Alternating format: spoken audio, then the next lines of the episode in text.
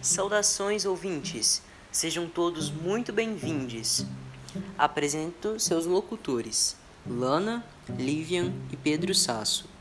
No podcast de hoje vamos falar sobre um conflito ambiental que vem atingindo a cidade de Bento Gonçalves, no Rio Grande do Sul, desde 1995.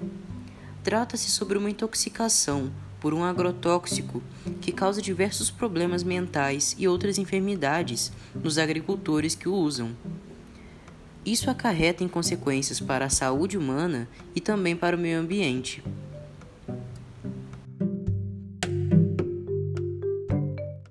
Tudo começou no ano de 1992, quando o Ministério da Saúde modificou a classificação de agrotóxicos, fazendo com que produtos extremamente perigosos, como o tamaron, vilão da história, pudessem ser usados livremente por agricultores de batata, morango e fumo principalmente.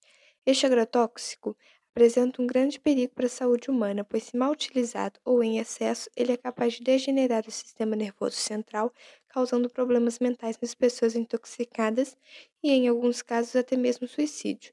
Durante os anos de 1998 e 2012, a cidade de Bento Gonçalves registrou 756 casos de suicídios, que é um número alarmante.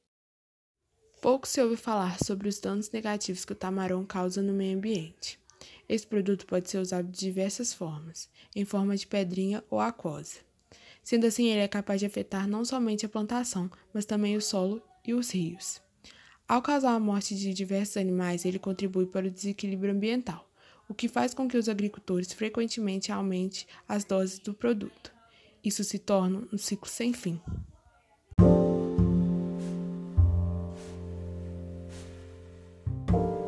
O tamaron representa um grande perigo para a sociedade. Ele é capaz de intoxicar os agricultores que fazem seu uso, além dos próprios consumidores dos produtos morango, batata, fumo.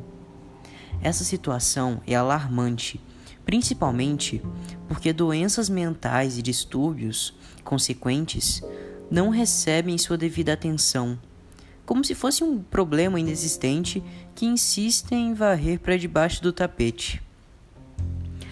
Com toda essa situação, percebemos o quão é importante a educação ambiental para despertar a consciência das pessoas quanto a questões assim e educar as gerações futuras para evitar problemas como este.